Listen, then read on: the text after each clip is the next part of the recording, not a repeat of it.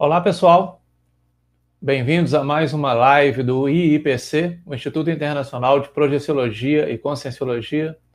Meu nome é Maurício Sales e eu vou estar aqui com a equipe de Belo Horizonte, que está fazendo a live de hoje, desta, desta terça-feira.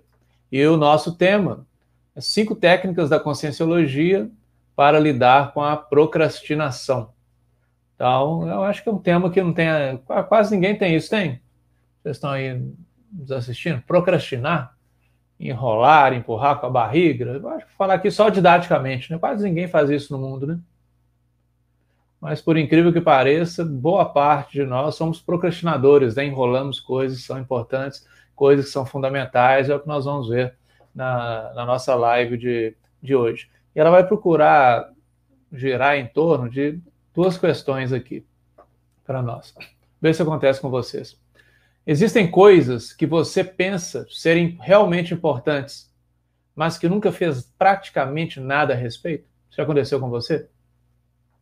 Se aconteceu, coloca, já vai colocando no chat aí para nós. Existem coisas que você pensa serem realmente importantes. Você sabe que são importantes, não é porque outras pessoas disseram. Você sabe que são importantes.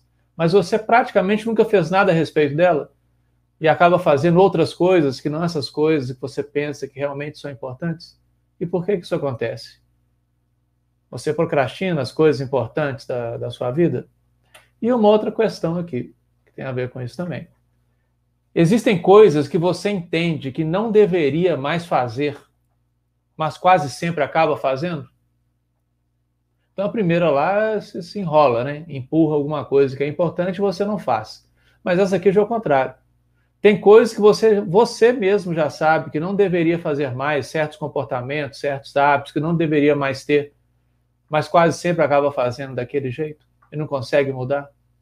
E muitas vezes fica infeliz, desgostoso com isso. Isso acontece com você também? E por que, que essas coisas acontecem?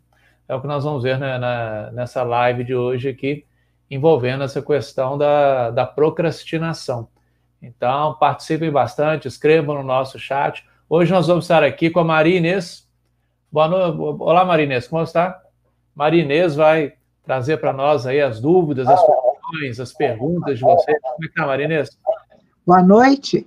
Sejam muito bem-vindos à nossa live. Vamos interagir bastante. O tema é muito importante, muito interessante e vai ser muito bom todos participarem. Obrigada. Então, isso aí, peguem os nossos canais onde vocês estão assistindo, façam suas perguntas, que a Maria Inês, aos poucos, vai trazendo, nós vamos discutindo aí as questões. Mas já pus duas perguntas aí, quem quiser se manifestar já vai colocando no, no chat. É, o, a, o, título da live é né, Cinco Técnicas que, da Conscienciologia para lidar com a procrastinação. Mas antes de falar das técnicas, eu vou falar um pouco da Conscienciologia e também da procrastinação de maneira geral. O que é procrastinação, características, consequências da, da procrastinação. Porque não adianta nada, né, pessoal, usar uma técnica sem saber para que está usando, se está usando da maneira certa, então, daqui a pouco, mais para o meio da palestra para frente, da live, eu vou falar das técnicas, mas antes eu vou falar da procrastinação. Senão a gente funciona igual robô. Às vezes vocês são assim também. Usa uma técnica sem saber por que está usando. Ah, tem uma técnica, vou usar. Então a técnica tem que estar a serviço de algo. Né? Então é importante entender primeiro o que é procrastinação, entender o nosso comportamento procrastinador é usar uma técnica adequada. Não é bom ser robô, né? Ser um autômato aí programado aí fazendo as coisas de maneira só automática. Então, primeiro nós vamos ver a procrastinação, depois nós entramos nas técnicas que tem a ver com, com o tema aqui da, da nossa palestra. Essa live ela tem a ver com a conscienciologia. A conscienciologia é uma nova ciência que procura estudar quem nós somos e ela vai estudar quem nós somos de uma maneira mais ampla do que a biologia, do que a química, do que a física, é, de maneira multidimensional, focando vidas passadas, é, experiências com outros corpos, em outras dimensões. Por isso que nós temos uma especialidade aqui que é muito importante da conscienciologia, que é a projeciologia. É, a projeciologia estuda vários fenômenos que muitos chamam de paranormais, parapsíquicos, que nós vivenciamos e que nós podemos experimentar, estuda isso cientificamente, uh, criando toda uma tecnologia para quem quiser sair do seu corpo físico com lucidez, desenvolver clarividência, clareaudiência, fenômenos de energia, retrocognição, pré-cognição, vários tipos de fenômeno aí que são estudados e várias técnicas também elaboradas para quem quiser trabalhar com essa realidade. Então a conscienciologia, ela tem um paradigma novo, um modelo novo de ciência, e ela enfoca que nós não somos o corpo humano, nós não somos o cérebro. Já parou para pensar nisso? Vocês concordam com isso? Já tiveram esse tipo de experiência? Que você não é seu cérebro, você não é seu corpo humano? Então a conscienciologia ela nos estuda, então a conscienciologia, o estudo da consciência. A consciência é quem cada um de nós é. Então para nós em conscienciologia, quando nós falarmos de consciência, nós estamos falando de nós, de cada um de nós. Independente do nome, do CPF, do sobrenome, do corpo, do gênero, da dimensão em que nós manifestemos, da vida em que nós manifestemos, quem nós somos de fato. E a conscienciologia procura estudar, ajudar a pessoa a estudar quem é e o que, é que está fazendo aqui na nossa vida hoje. Então, por isso que esse tema da palestra, da, da live, é muito importante, né? Eu estou fazendo nessa vida o que eu devia fazer? Ou estou empurrando com a barriga, enrolando, protelando muitas coisas importantes que eu vim fazer nessa vida e perdendo essa grande oportunidade de renascer aqui neste planeta, nesta época, nessa vida? Então, a conscienciologia vai nos estudar, nós, consciências, mas vai nos estudar de uma maneira ampla, estudando nossas manifestações anteriores a essa vida humana, então, a Conscienciologia estuda essa condição, que nós já vivíamos antes de ganhar esse corpo humano e vamos continuar existindo depois que esse corpo humano morrer, for desativado.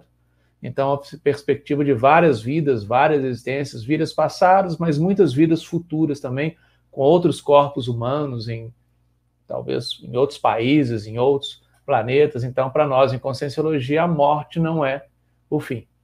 Nós continuamos existindo porque nós não somos os corpos. E está aqui nessa ilustração, a conscienciologia estuda nossa manifestação consciencial em quatro corpos diferentes. Então, o corpo humano aqui, está deitado aqui nesse colchonete, o velho conhecido nosso, né? corpo humano, corpo biológico, de carne e osso. Eu não sei se está dando para vocês verem bem aqui em volta do corpo humano, tipo, está representado como, como um brilho, uma névoa, está aqui no, nesse outro que está em pé, dá para mostrar mais isso, um corpo de energias, um segundo corpo que nós estudamos, nós chamamos de energossoma, corpo energético, holochakra, corpo prânico, duplo etérico, dependendo de como vocês conheçam. É um corpo fundamental para nós, é um corpo que dá vida a esse corpo humano, esse corpo de energias, esse energossoma preenche cada célula do nosso corpo humano e vitaliza esse corpo humano. Um terceiro corpo que nós estudamos esse que está representado aqui como um pouco afastado, flutuando, além do corpo humano, nós chamamos de psicossoma, muitos devem conhecer por corpo emocional, perispírito, corpo astral, mas nós denominamos aqui em conscienciologia de psicossoma, é um corpo muito afeito às nossas emoções e é um corpo muito mais avançado do que o corpo humano, e nós podemos sair desse corpo humano e ter experiências em dimensões não físicas com esse psicossoma. E um outro corpo, o quarto corpo, que nós denominamos de mental soma, ou corpo mental, ele está representado aqui como essa meio esfera, meio bola, mas só para aparecer no slide, é um corpo ligado, é um corpo sem forma e ligado aos nossos aspectos mentais extrapolados ao máximo que nós conseguimos entender. Então, quando a pessoa tem uma experiência fora do corpo físico, que é possível, fora do corpo humano, com esse mental soma, que nós chamamos mental soma, também chamado de corpo mental, corpo causal, cefalossoma, dependendo da linha que vocês conhecerem, é um corpo sem forma, a pessoa não sente emoções, sente uma paz muito grande e ela entende as ideias em bloco. Já não tem símbolos, conceitos, é percepção de onisciência, de onipresença, de ideias em bloco. Então a conscienciologia nos estuda estudando as nossas manifestações nesses quatro corpos, entendendo que nós, consciências, cada um de nós, não é nenhum desses corpos. Nós utilizamos esses corpos, por isso que em conscienciologia nós falamos que esses corpos são veículos de manifestação da consciência, veículos da nossa manifestação. Então, é, existem lives específicas para falar disso, não vou entrar muito nisso hoje, mas só para vocês entenderem o nosso modelo, né? É, que, que eu vou falar aqui de procrastinação. Então, a conscienciologia estuda quem nós somos ao longo de várias vidas, ganhando corpos humanos, perdendo corpos humanos, então a morte não é o fim, nós vamos continuar existindo e a nossa manifestação em múltiplas dimensões em dimensões físicas com o corpo humano. Quando nós perdemos esse corpo humano, vamos naturalmente de volta para as nossas dimensões extrafísicas, mas nós podemos ter experiências fora do corpo. em que nós podemos aproveitar hoje para sair desse corpo humano e, e acessar essas dimensões não físicas, são experiências fora do corpo, que nós chamamos de projeções conscientes. E existem muitas lives aí, quem quiser se informar, falando desse fenômeno de projeção consciente, vários fenômenos que nós, consciências, pro, promovemos. Por que, que eu estou falando isso tudo? Porque eu vou falar aqui de procrastinação e ah, o que nós não devemos procrastinar de maneira nenhuma são aqueles aspectos fundamentais que nós viemos trabalhar nessa vida humana, seja reciclar, desenvolver ou até doar, ajudar. E muitas vezes, muitas tarefas nossas são procrastinadas, são tarefas importantes para essa nossa, nossa vida humana. E tudo que eu faço hoje tem impacto não só nessa vida, mas em vidas futuras, porque eu vou continuar existindo depois que meu corpo for desativado. E nós, eu vou ter várias experiências extrafísicas, intrafísicas nesse ciclo de vidas até não precisar fazer mais isso. Então, eu vou falar aqui da procrastinação nesse contexto também pluriexistencial e multidimensional. Ok? Então, não vou falar só aquelas coisas tarefas de trabalho, de escola, de procrastinar, mas vou pegar no nível mais amplo aí da, da procrastinação. Tudo bem, pessoal? Vamos manifestando no, no, aí no chat. Já tiveram essa realidade? Já saíram do seu corpo? Já perceberam isso aí por, por vocês mesmos? Então, vou falar um pouquinho de, de procrastinação, para entender o que é essa palavra, às vezes é meio estranha né, para muitas pessoas. Procrastinação. O que é a procrastinação? É postergação, é o adiamento, é a protelação, é o retardamento, é a delonga de alguma tarefa ou de alguma atividade que você tem que fazer. Só que você adia, posterga, procrastina de modo intencional mesmo sabendo que isso pode trazer algum prejuízo para você ou para uma outra pessoa. Então, a procrastinação é um ato voluntário. E a pessoa, ela delonga, ela posterga, ela adia, sabendo que está fazendo isso. E por isso que muitas vezes ela fica infeliz, fica frustrada, se sente mal, porque ela sabe o que está fazendo. Ela sabe que não está fazendo muitas vezes a coisa mais importante, está fazendo outras que não são tão importantes quanto ela. Já passaram por isso? ou passam por isso? Em que situações? Coloque aí no chat para nós. Então, a postergação é o quê? A procrastinação. É o empurrar com a barriga. É o fazer cera. É o encher linguiça. É o matar o tempo. É o ato de viver correndo desnecessariamente. Às vezes corre demais, é porque não, não é objetivo, não faz o que tem que fazer e faz coisas acessórias e perde tempo e se desgasta muito com, com isso. É o ato de adiar até o último instante o posicionamento pessoal. São os acidentes de percurso que vêm desse adiar. Já aconteceu com vocês? Vai adiando tanto que alguma coisa acontece. Um acidente de percurso, uma coisa que não deveria acontecer, acontece de prejuízo para você ou para outras pessoas. É a sensação de estar atrasado e em débito. É a condição de sentir-se em subnível, está no nível mais baixo do que deveria. Muitas vezes está associado com o medo de errar, com a preguiça, é, com um fenômeno da vontade, uma debilidade da vontade também, que é a acrasia. Acrasia é uma debilidade da vontade terrível. É uma doença da vontade em que a pessoa sabe que tem que fazer algo, mas ela não se move para fazer aquilo, mas sabendo que tem que fazer, que é importante. É a acrasia. A pessoa vislumbra, sabe de coisas importantes que tem que fazer, mas ela não faz, ela não se movimenta, ela não consegue angariar vontade para fazer aquilo. E a acrasia deixa a pessoa para baixo, né? porque ela sabe as coisas importantes que tem que fazer e não consegue vontade para fazer. Muitas vezes a procrastinação tem a ver com a impossibilidade de recuperar o tempo perdido, porque às vezes a oportunidade passa, né? E vai precisar esperar outra nessa vida, em outra vida, quando é que vai chegar uma outra oportunidade desse, desse jeito?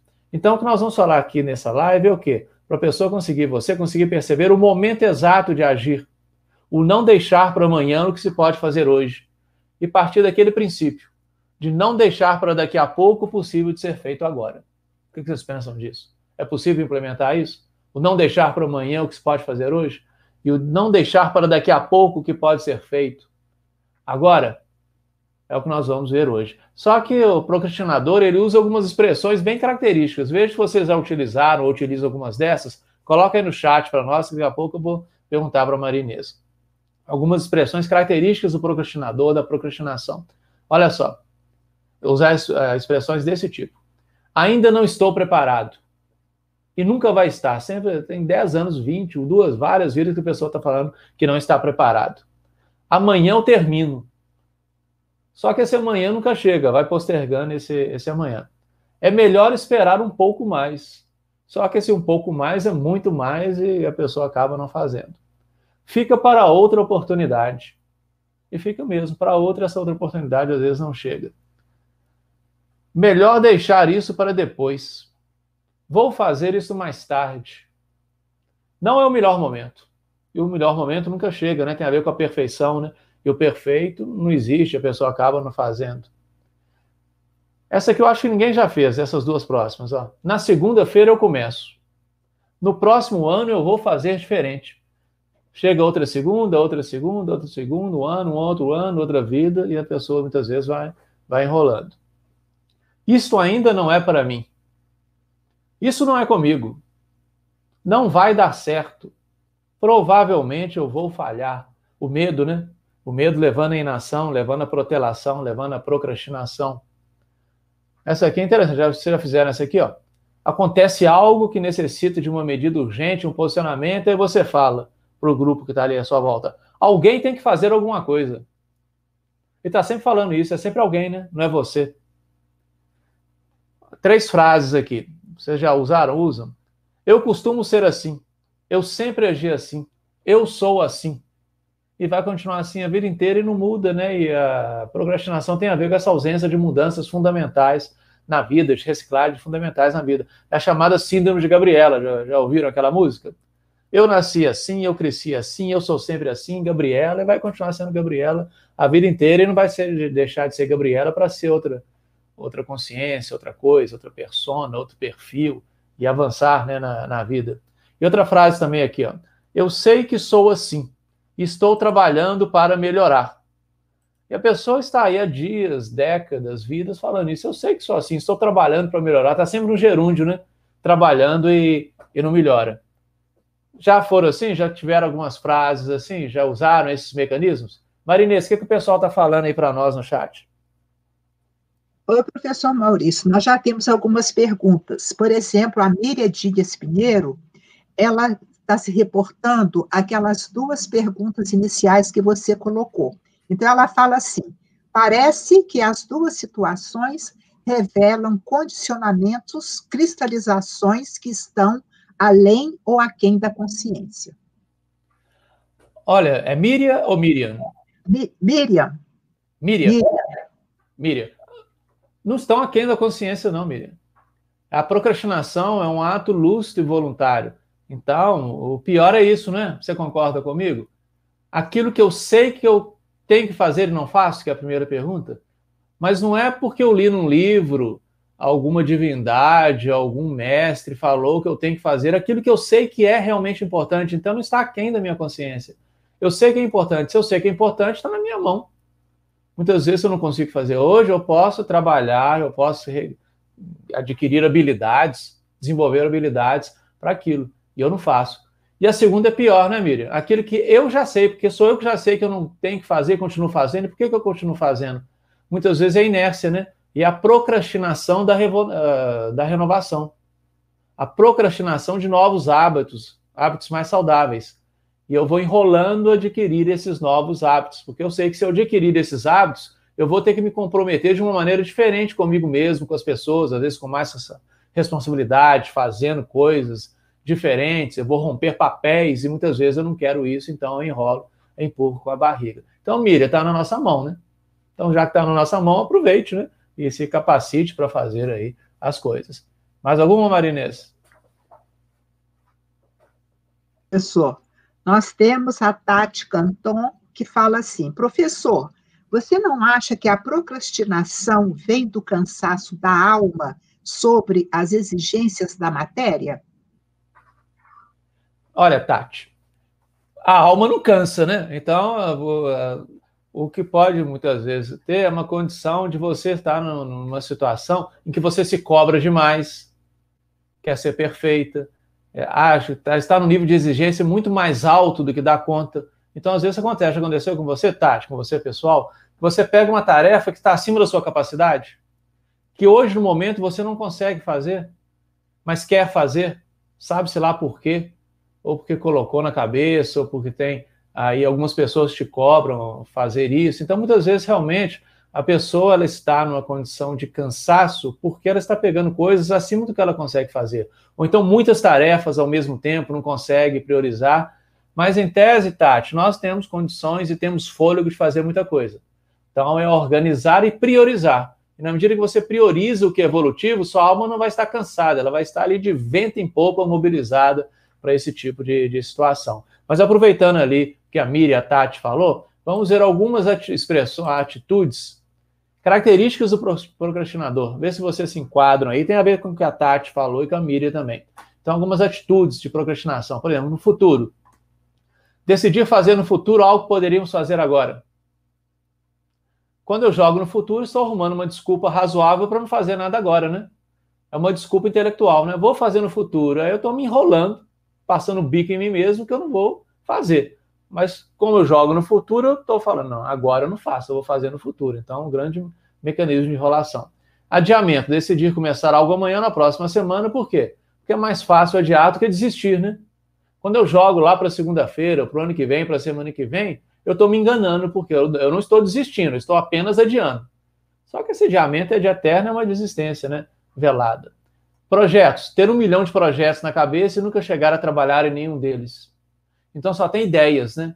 Várias ideias e não se mobiliza para nenhuma delas. Então pode acontecer, né, Tati? Você tem tanta ideia, tanta coisa do que quer fazer. Isso gera uma pressão quando você não faz. Então, dessas muitas ideias, nós temos que priorizar aquelas que são mais rentáveis evolutivamente hoje, o que tem a ver mais com o que nós viemos fazer nessa vida, senão o desgaste vem mesmo. Perfeição, dizer só vou fazer isso quando estiver pronto, né? Não vai fazer então, porque às vezes a pessoa não tem confiança, então a perfeição leva à inação e leva à procrastinação. Desculpa, usar o cansaço ou sono como motivo para adiamento. Este é um grande instrumento protelador. É claro, a pessoa muitas vezes vai estar cansada, dependendo do dia, ela tá, vai estar com sono, e isso acontece. Mas eu estou falando daquela situação, já aconteceu com vocês? Sempre que você tem que dar um passo evolutivo, tomar uma decisão importante, tem que tomar um posicionamento importante para a sua vida, com um grupo, com alguém, seja no trabalho, na família, em qualquer lugar, você fica cansado. E aí não faz você tem excesso de sono, não consegue se mobilizar para fazer, então fica doente. Fica sempre doente quando tem que tomar uma decisão importante ou quando tem que tomar um posicionamento importante, fazer algo importante, acaba ficando doente. São os meios que a pessoa usa né, para se sabotar, para se minar. Tempo, justificar a não realização de uma tarefa dizendo não tenho tempo para isso. Repararam que as pessoas são ocupadas, são as que fazem alguma coisa? Então, o tempo não é justificativo, né? É se organizar de alguma maneira e fazer. Espera, ficar esperando as situações melhorarem sozinhas, sem fazer nada a respeito. Então, vai esperando, né? Deus vai me ajudar, o amparador me ajuda, a vida vai me levar para aquela condição, onde o vento bater, vai tá bom. Então, a pessoa fica esperando, e como ela fica esperando, não faz nada, aquela situação ideal não chega e muitas vezes ela não faz o que tem que fazer e fica frustrada. Crítica tornar-se um crítico dos outros apenas, não fazendo autocrítica, não fazendo a crítica de si mesmo. A pessoa não faz nada, mas fica observando e criticando tudo que os outros fazem. Esse é um grande mecanismo protelador. Alguns de vocês é assim? Ao invés de criticar a si mesmo e essa crítica ser produtiva para fazer algo, critica todo mundo. É que espera em crítica dos outros. E essa crítica aos outros ilude a pessoa que ela é inteligente, ela é lúcida, ela é madura, só que ela não se critica e ela mesma não se movimenta evolutivamente, ela só fica olhando o, externo. Olha essa aqui como é que é interessante, ainda mais nessa vida de hoje, né, com, com redes sociais, internet, muitas, muitas variedades de coisa para fazer. Ter muitas opções e não conseguir escolher nenhuma, ou então escolher as menos importantes dessas muitas opções. Às vezes nós temos tantas opções que isso paralisa a pessoa. Já aconteceu com vocês? A pessoa tem tanta opção do que fazer que ela não faz nada ela fica, é só aquela, aquela não, mas é mais importante. Mas ali, naquele jogo todo, acaba não fazendo nada, fica parada, não consegue escolher, não consegue optar, ou opta por coisas menos importantes. Ter inveja do sucesso dos outros. É mais fácil puxar o tapete de uma outra pessoa do que construir algo para si. Aquela condição da pessoa invejosa. E ela procrastina a evolução dela, a renovação dela, porque é mais fácil ela puxar o tapete do outro que ela mesma crescer, conseguir coisas, fazer coisas por ela mesma. Então, são algumas atitudes aí de procrastinação. Alguns de vocês já passou por isso? Ou passa por alguma dessas atitudes aí? Já teve algumas delas? Coloque para nós no chat. Como é que tá aí, Marinês? Sinto muito bem. Temos agora a pergunta da Clarissa perguntando: como superar a acrasia, doença da vontade? Quem é que perguntou? É a Clarissa. Clarissa? É. Segura aí, Clarissa. Eu não vou procrastinar, não, mas eu vou delongar um pouco a resposta. Daqui a pouco eu vou entrar nas técnicas. Aí eu vou falar dessa condição. Você tem acrasia, Clarissa? Você está nessa condição em que você sabe coisas importantes que tem que fazer e não faz, isso te frustra? Isso te deixa mal? Essa é realmente uma doença da vontade que pega muitos de nós, né? E é coisas importantes, a pessoa sabe que tem que fazer e não faz, deixa, deixa muito frustrado, mas daqui a pouco eu vou falar nisso, Clarissa, eu vou entrar em técnicas. Já que essa eu julguei para frente, Marinês, solta outra. Cunha, ela diz assim: estou neste momento adiando uma série de coisas que eu sei que posso fazer, mas parece que não consigo. Estou me sentindo muito cansada, muito. Aproveitando, professor Maurício, a Tati, que você já respondeu, ela concordou com a sua resposta. Olha o que é que ela escreveu. Realmente, meu nível de exigência sempre foi assustador para as pessoas que ouviam o que eu falava. Agora me sinto assim. Não tenho mais vontade de nada. Infelizmente, vou ter que recomeçar. Olha, Tati, o recomeço é bom, né? Quando você recomeça em outras bases, né? Então, não é não, Marinês? Então vamos recomeçar, ué. É bola para frente, daqui para frente, né? Daqui a pouco eu vou falar de uns instrumentos também, Tati, para ver. Marinês, aquela, essa pergunta antes da Tati, quem que fez? Falou que tá cansado? Foi a, a Viviane. É isso mesmo, né, Viviane? Então, muitas vezes cansa, né? Frustra, ainda mais quando você não consegue se movimentar. Então, daqui a pouco eu vou falar de algumas características, mas vê se você utiliza alguma dessas razões aqui, Viviane. Você também, Tati, para manutenção da, da procrastinação. Ou seja, razões que nós usamos muitas vezes para nos enrolar e para manter a procrastinação. Então, por exemplo, fuga. Quando eu fujo de alguma tarefa, a protelação, a procrastinação nos permite fugir de tarefas desagradáveis, né? Mesmo daquelas que eu sei que são importantes. Infelizmente ou felizmente, boa parte das coisas que são importantes nós fazermos hoje na nossa vida, quando eu vou começar a fazer, parece desagradável. Por quê? Porque é uma coisa nova, é difícil, vou ter que me capacitar, vou ter que aprender coisas, às vezes vai exigir muito de mim. Às vezes eu vou ter que tomar certos posicionamentos que eu não tomava antes, eu vou ter que me reciclar em algumas coisas, eu vou ter que ser firme. E às vezes, aparentemente, aquilo é desagradável. E quando a coisa parece agradável, eu quero fugir dela e não faço. Mas muitas das nossas é, atitudes evolutivas mais importantes, elas não são desagradáveis, mas elas são difíceis às vezes. Então, uma coisa difícil nem, não necessariamente é desagradável, né? Quando eu sei o efeito que benéfico para mim, benigno para mim para outras pessoas. Então, a protelação nos permite fugir né, de tarefas desagradáveis. A acomodação. Quando nós nos acomodamos, procrastinamos, nós eliminamos os riscos de uma mudança, permanecendo como, são, como nós somos para o resto da vida. É assim de Gabriela, né? Então, afasta a mudança. Não, eu sei que eu tenho que mudar. Eu sei que eu tenho que melhorar em certos aspectos. Eu tenho, eu sei que com aquelas pessoas eu tenho que me comportar de maneira diferente. Mas eu não quero fazer isso. Porque se eu mudar, como é que eles vão me ver? Será que eles vão ficar perto de mim? Será que eles vão gostar de mim ainda? Então é melhor eu ficar acomodado aqui no meu canto e não procrastinar. Né? Muitas vezes a procrastinação tem a ver com afetividade. Alguns de vocês já passou por isso? Por não querer que as pessoas pensem mal de nós, nos vejam diferente, achar que esse diferente vai ser ruim, vai ser interpretado de uma maneira ruim, eu acabo ficando do jeito que eu sou e me acomodando ali do, do jeito que eu sempre fui com aquelas pessoas, mas isso é fria, né, pessoal? A vida é evolução e nós temos que também desenvolver, crescer. Isso é bom para os outros, mesmo que eles não compreendam isso no início. Quando nós criticamos demais, eu falei aquela condição do crítico, e só somos críticos externos, nós podemos nos sentir importantes às custas dos outros. Isso pode gerar a autoilusão de evolutividade, o auto-engano. Ou seja, a pessoa deixa de olhar para si ao mesmo tempo que critica os outros. O que ela critica nos outros não leva para si é a autoilusão de evolutividade. Eu sou um crítico tão grande da sociedade que eu esqueço de olhar para mim. Mas como eu critico tudo, e até com fórmulas maravilhosas, argumentos sensacionais, eu estou achando que eu estou evoluindo com isso, né? Às vezes estou marcando passo, é o auto-engano aí. Então tem um, um, desenho animado, já viram? Ratatouille? Depois vocês assistam. Ratatouille é um desenho animado, uma animação de um ratinho que é chefe, e ali tem essa condição do crítico. Um crítico gastronômico, ele destrói reputações a partir das críticas dele, né? E até o, toda a história é, vem disso. Uma crítica que ele faz leva um restaurante que era ultra famoso, entrar à falência, aí o chefe morre, e aí as circunstâncias lá da animação, o ratinho e uma outra pessoa vão para esse restaurante e começam a cozinhar, e aí o, esse crítico famoso vai nesse restaurante de novo. Terror, né? Porque o restaurante praticamente foi destruído pela crítica dele. E aí, esse garçom, esse chefe novo, esse menino, com o ratinho, que era o chefe mesmo, vão servir um ratatouille. O ratatouille que é um prato simples, simplérrimo. Mas todo mundo vai servir um ratatouille para esse crítico. Ele vai acabar com o nosso restaurante de novo.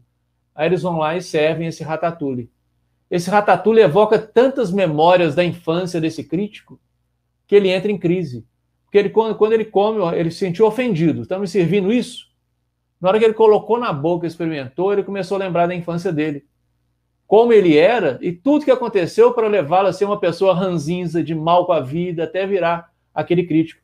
No comer aquele ratatouille simples, ele teve um vislumbre da infância feliz que ele tinha. E todo o processo depois que ele passou para ser aquela pessoa que ele foi destruindo todo mundo ali, ele mesmo admite no final, no final do, do, da animação, muito legal. Ele admite: eu não sei cozinhar nada, e como é que eu vou ter a audácia de criticar os outros do jeito que eu faço, destruindo pessoas a partir do meu ego? Às vezes nós somos assim, não somos, pessoal? Ratatouille, uma animação bem legal, vale a pena assistir ali. E o final lá, quando a reflexão do crítico, ela é, é muito bacana, mostra muito de nós, né? Muitas das coisas que nós fazemos. Quando nós ficamos esperando que as coisas melhorem, nós podemos culpar os outros pela nossa infelicidade. Já fizeram isso? Essa é uma boa estratégia para não fazer nada, culpar os outros. Né? Eu não faço nada e culpo os outros. É o governo, é Deus, é o santo, é o marido, é a mulher, é o tempo. Então é uma boa estratégia. Eu não faço nada e posso culpar as pessoas. Uma das principais razões de não estabelecer objetivos é o fato de que eles geralmente nos forçam a assumir novos comportamentos. Eu não quero. Então, já que eu não quero assumir, às vezes, novo comportamento, eu não, eu não estabeleço objetivo. E se eu não estabeleço objetivo, muitas vezes eu não me envolvo né, na direção de nada. E tem uma aqui que eu acho que ninguém faz, né, pessoal? Não sei. Mas vou colocar aqui, porque eu já tinha colocado nessa live, a manipulação. Ao adiarmos alguma tarefa, nós podemos conseguir que alguém a faça por nós. É um modo de manipulação, né? Eu não vou fazer, não, porque eu sei que alguém vai fazer para mim. E se não fizer nada, alguém vai aparecer e vai fazer. Então, isso é uma forma de manipulação né, da, das pessoas. Já usaram algum desses mecanismos, pessoal? Já usaram algumas razões nesse sentido? E não é bom, né? Porque a, procrastinação ela traz consequências. Olha algumas aqui. O autoassédio, a pessoa mesmo se autoassediar. A pessoa fica ali com raiva dela mesma, desgostosa com ela mesma, aqueles pensamentos ruins, emoções ruins contra si mesmo. É o autoassédio, a pessoa se assediando, ela mesma gerando uma influência negativa para ela mesma e cada vez se colocando mais para baixo, cada vez que ela enrola mais, posterga mais, procrastina mais. A autoculpabilização, a pessoa começa a se culpar, né?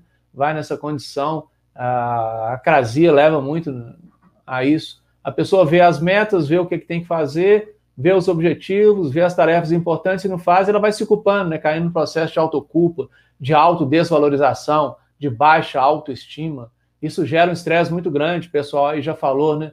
O cansaço, o estresse, a perda de motivação para fazer as coisas, gera falta de confiança, que vai gerando autodesvalorização, vai gerando estresse, tudo vai, isso vai se retroalimentando, né?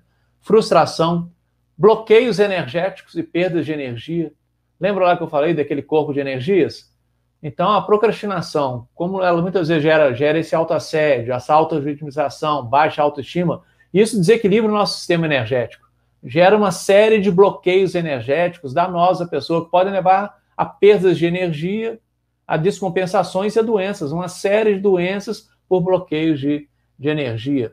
Vários problemas de saúde vêm a partir da procrastinação. Pode gerar o heteroassédio, você ser influenciado negativamente por alguém. Já pensaram nisso? você está ali sempre se culpando, se vitimizando, em baixa autoestima, alguém pode se aproveitar disso, né? E usar aqueles seus momentos de fragilidade contra você, te manipulando, conseguindo o que quer de você, drenar energia, ou conseguir muitas vezes te usar como marionete, né? A pessoa percebe isso, consegue fazer esse tipo de assédio. Isso pode gerar interprisões. É o exemplarismo negativo.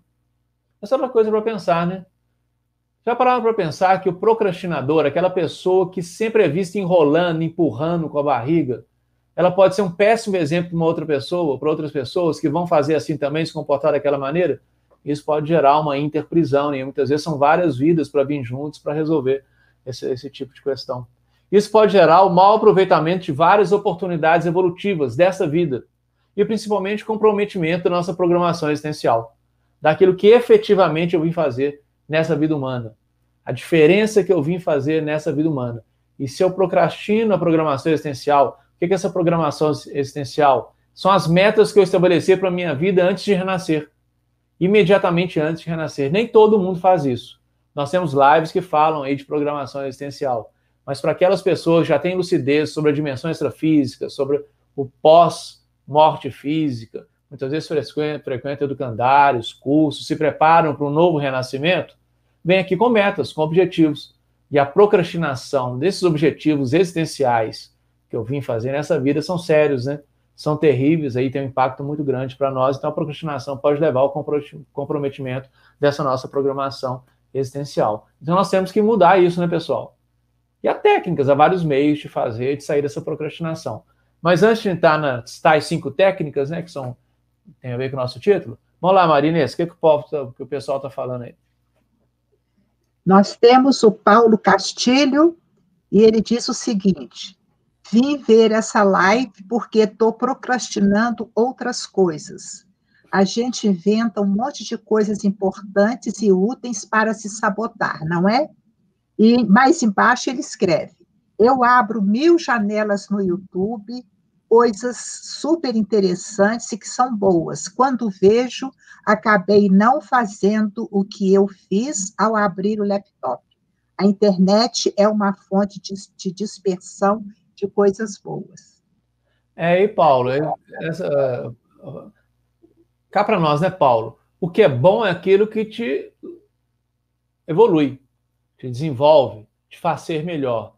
Então, nem tudo que é interessante é bom para sua vida, né? Você concorda com isso? Vocês concordam, pessoal?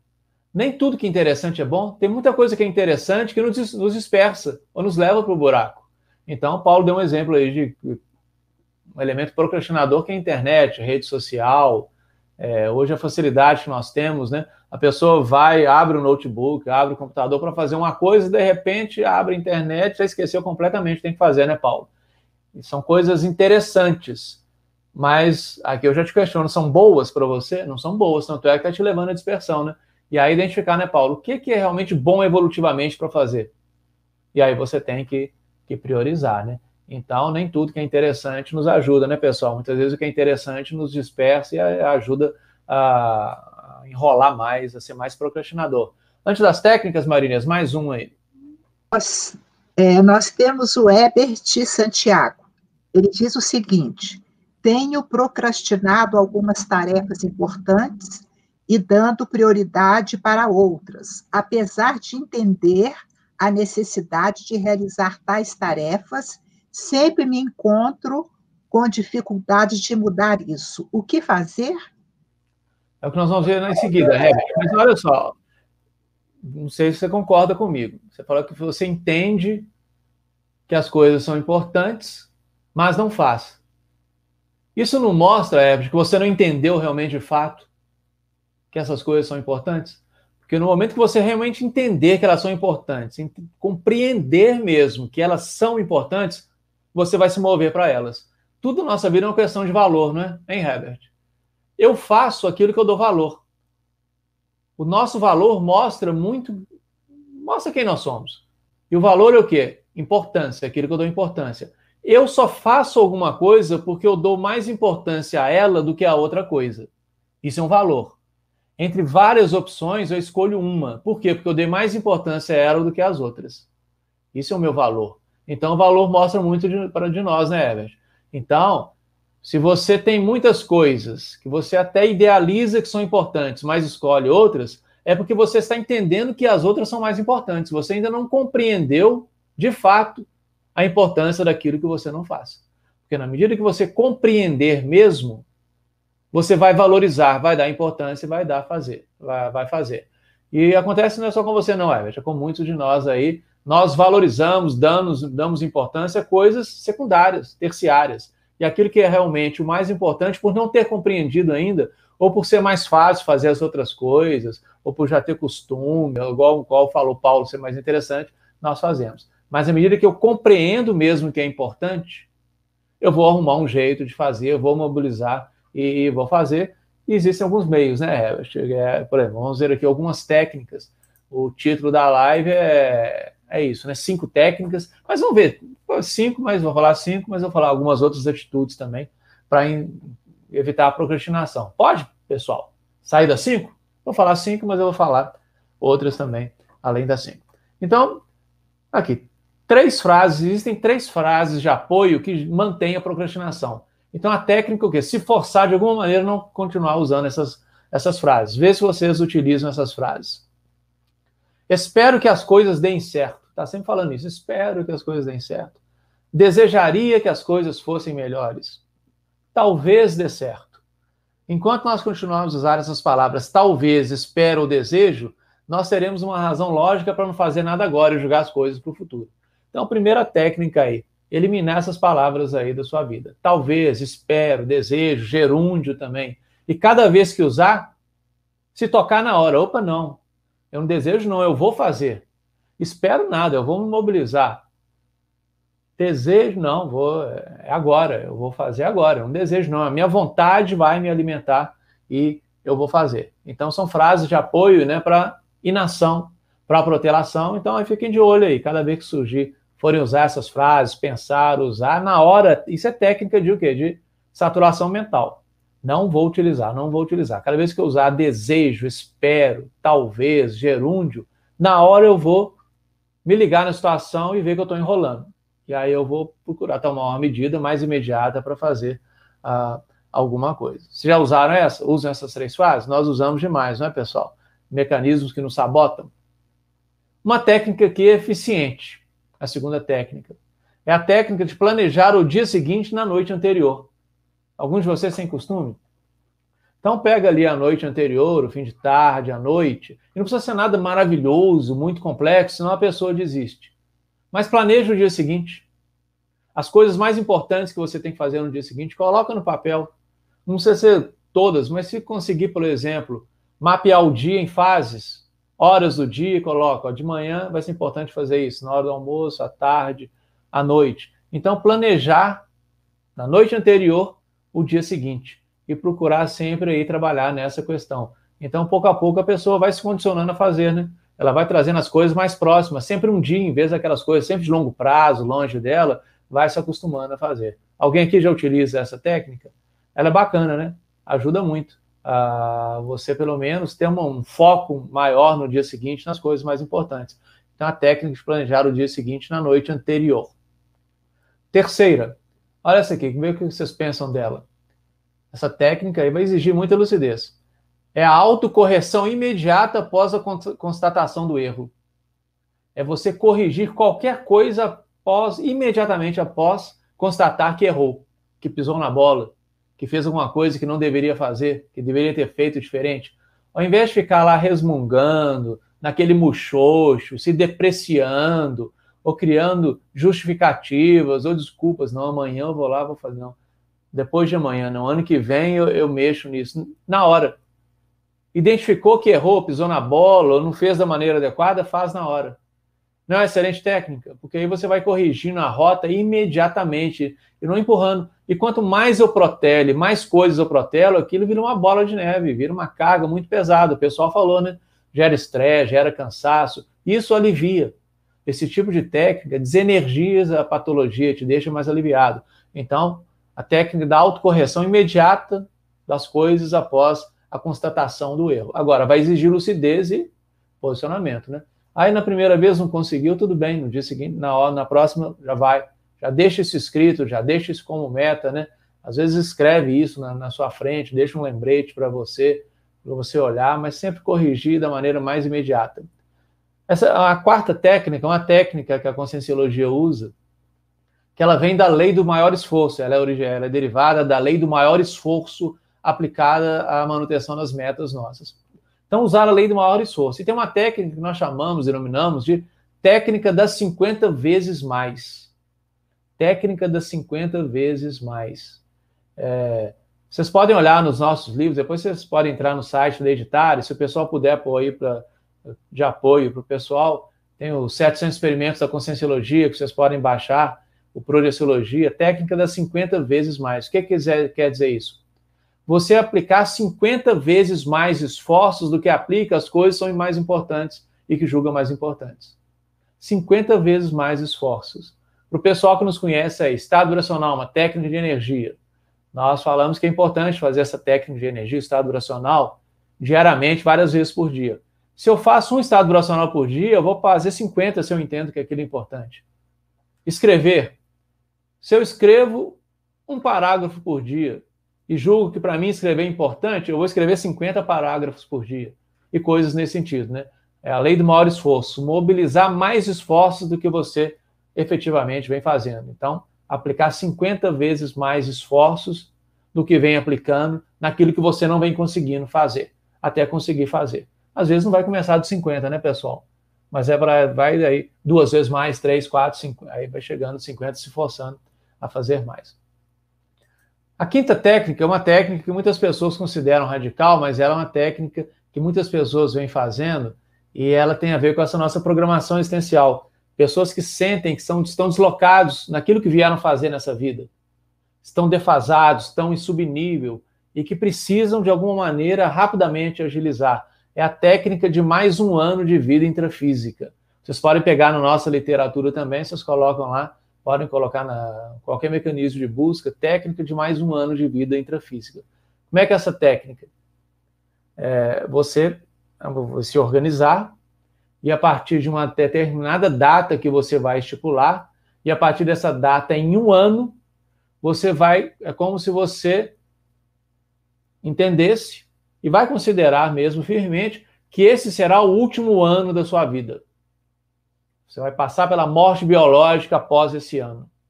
Então você vai ter que fazer nesse ano, nesse próximo ano, tudo de importante que você deveria fazer no resto da sua vida. Só vai ter mais um ano para fazer isso. Então, a técnica de mais um ano de vida.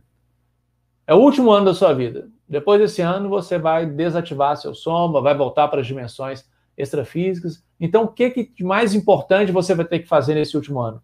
Então, vai se organizar, vai se programar, criar cronogramas, metas e fazer. Então, essa é uma técnica que ela dá uma produtividade muito grande, né?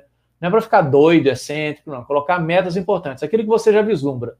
Até o fim da minha vida, eu tenho que fazer certas coisas. Quais são? Mas eu estou enrolando, estou conseguindo fazer. Então, a técnica mais radical nesse sentido, né? Não. Eu vou pegar esse próximo ano e vou me organizar, vou planejar e vou fazer. Então, a técnica de mais um ano de vida. Então, vocês podem, tem muita informação sobre ela nos nossos livros, também na internet, vocês vão achar. Essa técnica de mais um ano de vida ela tem a ver com, com, a ver com o quê? Com estabelecer metas e prioridades, né? E as nossas prioridades evolutivas, aquilo que eu vim fazer nessa vida. Ou seja, responder algumas perguntas ajudam nesse tipo de técnica, né? De mais um ano de vida, ou se você realmente quer correr atrás daquilo que você veio fazer na sua vida. Qual é a grande prioridade da sua vida? Coloca no papel, isso é técnica também, ó.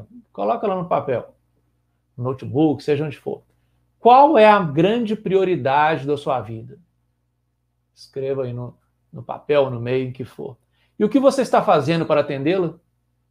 Coloca também, não precisa responder ninguém, não precisa pôr no chat, nem nada ali. Qual é a grande prioridade da sua vida e o que, que você vem fazendo para atendê-la? Agora, a sua prioridade é importante? É a outra pergunta. Qual é a relevância evolutiva das suas prioridades?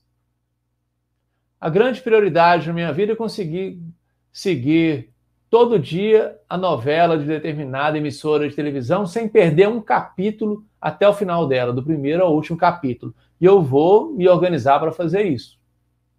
A segunda pergunta já é uma profilaxia disso, né? Qual é a relevância evolutiva das suas prioridades? É relevante assistir essa novela do princípio ao fim? Ou ter coisas mais importantes? Então, a primeira pergunta da técnica é: qual é a prioridade? Já estou indo para a sexta técnica, já passei, mas essa tem a ver com mais um ano de vida.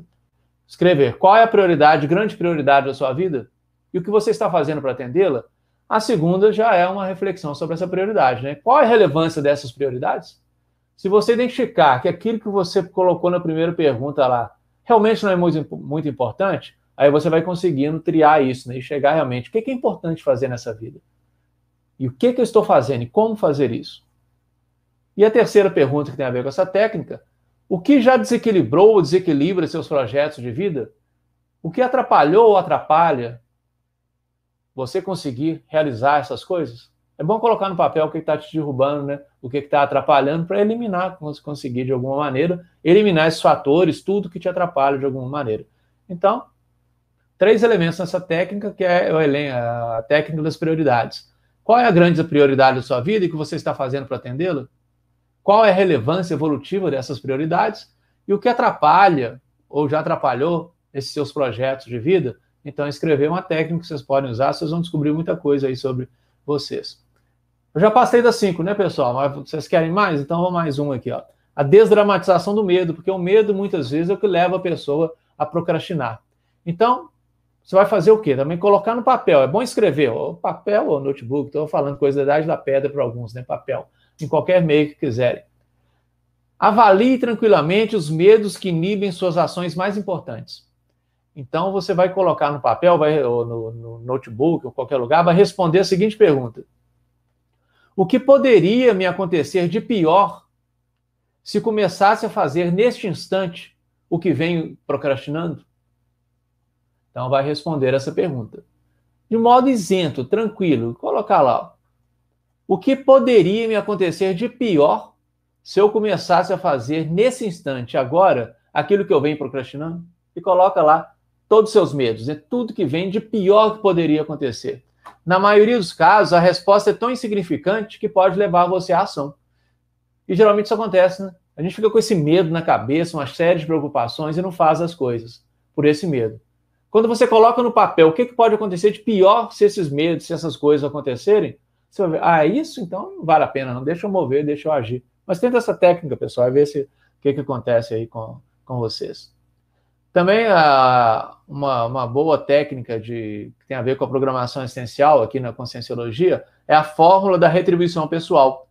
Você retribuir tudo que você vem ganhando e todos os seus aportes evolutivos. Tudo que você recebeu, que alguém já te fez para você que é importante, te ajudou a ser melhor, você começar a retribuir também. Não só para aquela pessoa, mas para as outras. Ou seja, tudo que você desenvolver a partir de ajuda de alguém, você não ficar com aquilo só para você.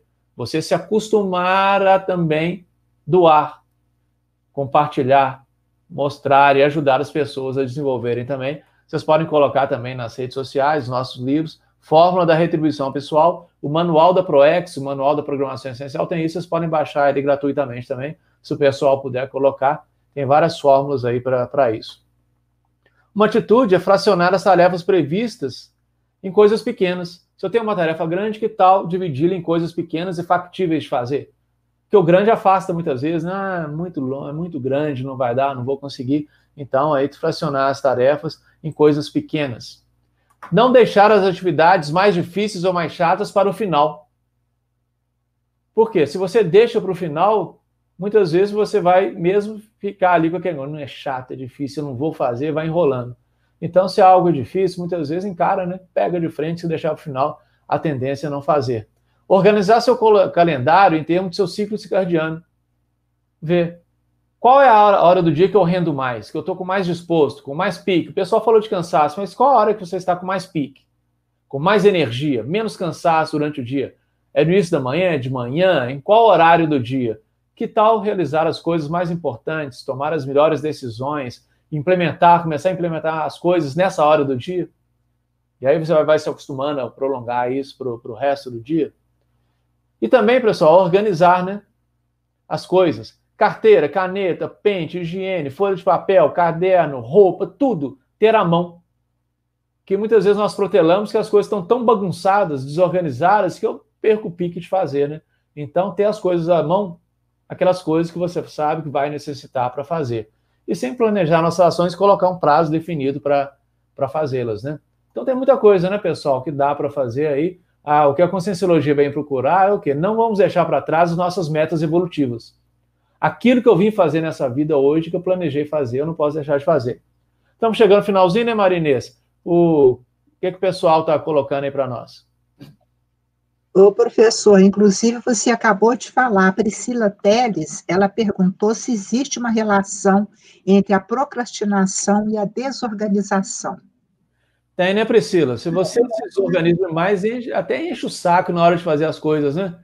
Vai ter que procurar, vai ter que organizar, vai ter que concatenar. Muitas vezes isso gera até um desgaste.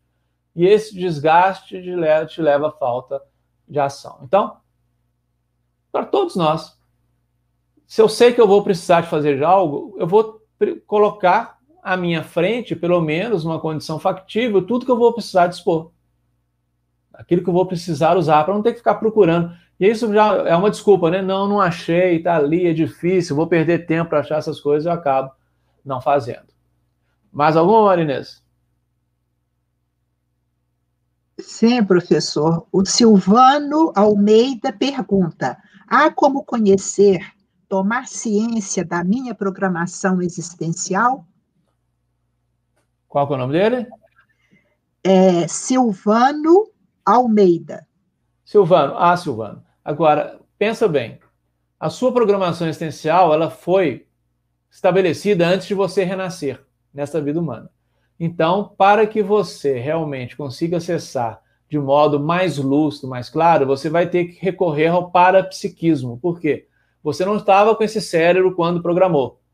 Estava, lembra que eu, que eu mostrei? Pessoal que está acompanhando a live agora, mas quem não pegou, pega lá do início que eu falei. Volta lá no início da live que eu falei dos corpos. Então, quando nós estávamos programando, quem programou a sua vida, estava lá com o corpo emocional, psicossoma, com mental soma, não estava com o corpo humano, não estava com esse cérebro. Então, para acessar isso, o cérebro não vai conseguir acessar, Silvano. Então, nós vamos precisar de recursos parapsíquicos. Aí, retrocognições, lembrar esse passado, acessar essas informações através do parapsiquismo. E a projeciologia, que eu falei lá no início da live também, ajuda muito nisso. Você pode sair do seu corpo físico e acessar aquele local, aquele ambiente onde você programou. Isso pode te ajudar a lembrar, né, Silvano? Então, para lembrar detidamente, há recursos.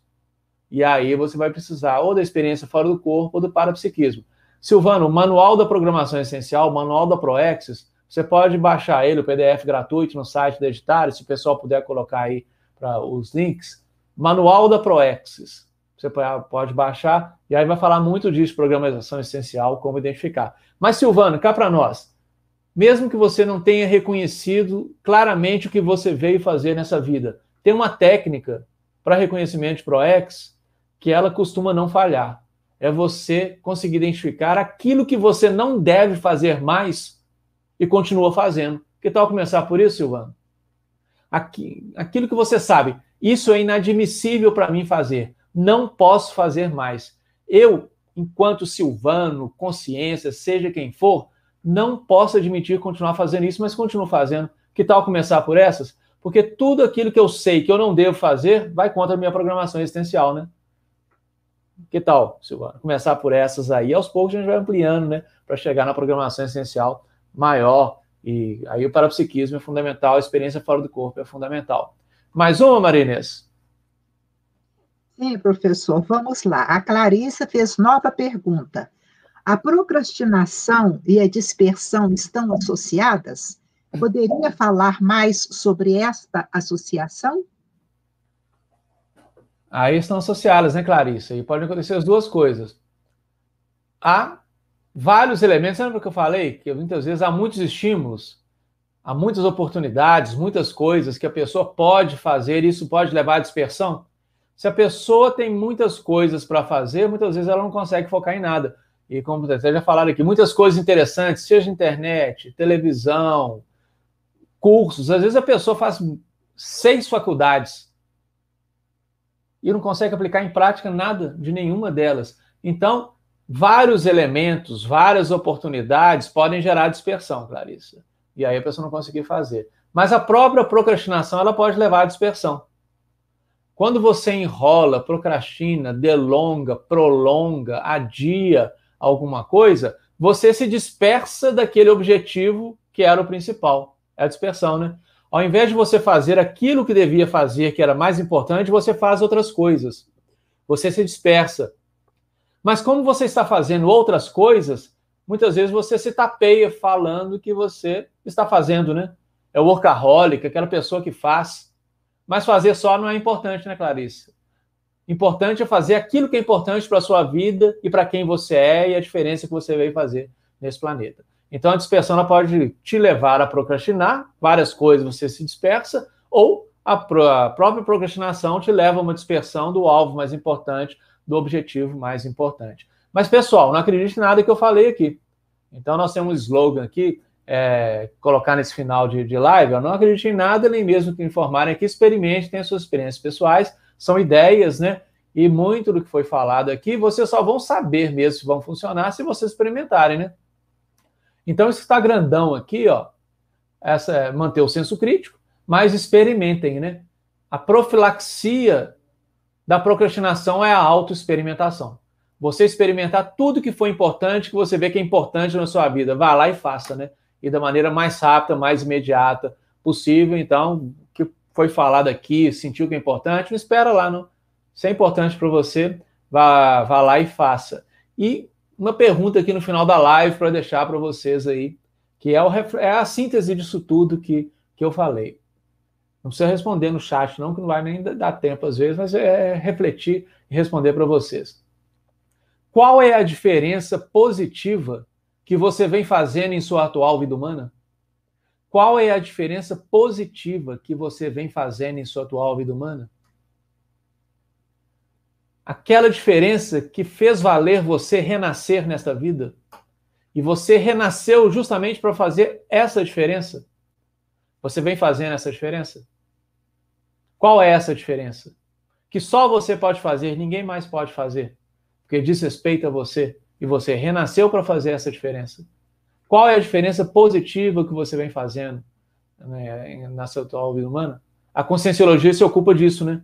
De se ajudar, de responder, ajudar cada um a responder essa pergunta. E quem quiser conhecer mais a conscienciologia, ela gira muito em torno disso, né? Meios de eu me entender hoje e ver o que eu vim fazer nessa vida humana de melhor, de mais positivo, de mais saudável, seja aquilo que eu tenho que aprender, mas aquilo que eu posso também assistir, ajudar, doar porque tem tantas consciências que precisam renascer e ainda não renasceram, e eu estou aqui. Não é a passeio, né, pessoal? Não é de férias, né? É para fazer essas coisas positivas importantes. Então, qual é a diferença positiva, saudável, para melhor, para você e para os outros que você vem fazendo na sua atual vida humana? E se não vem fazendo ainda, o que é que precisa para fazer, né? Quais são os meios técnicos para começar a realmente fazer essa diferença positiva, com autoestima, se valorizar, saber que você é diferente, e se você é diferente, você pode ser mais saudável e pode fazer uma diferença melhor para esse planeta.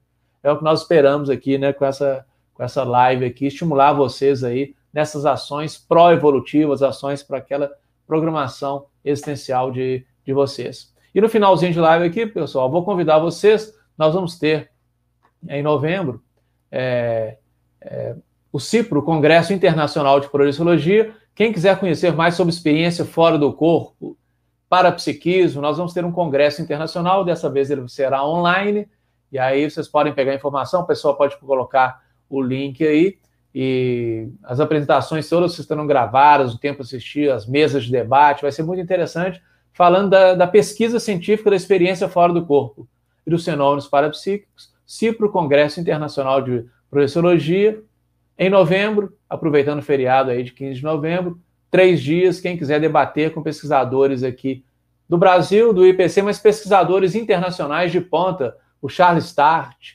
Dean Reid e muitos outros pesquisadores aí de ponta aí, pesquisando sobre a experiência fora do corpo, trazendo seus relatos, suas experiências. É muito legal, quem quiser se aprofundar, convidamos aí para o CIPRO, vocês podem pegar mais informações na página do Instituto e nos nossos links. Ok, pessoal? Grato a todos aí pela atenção. E o lema dessa live é o quê? Vamos fazer, né? É ação. Vamos fazer, não qualquer coisa, né? Não é sair doido fazendo de tudo, de qualquer jeito, mas é fazer o que é importante, né? com método, com técnica, com lucidez, mas realmente fazendo essa diferença uma diferença positiva que todos nós podemos fazer para esse planeta. E algum de vocês aí que está nos assistindo pode falar que não consegue de maneira nenhuma fazer essa diferença positiva? Todos podemos, né? E o convite é fazer. Quem quiser nos conhecer, nossas redes sociais aí na internet, é nossa página na internet do IPC. Um abraço a todos e até a próxima. Até mais.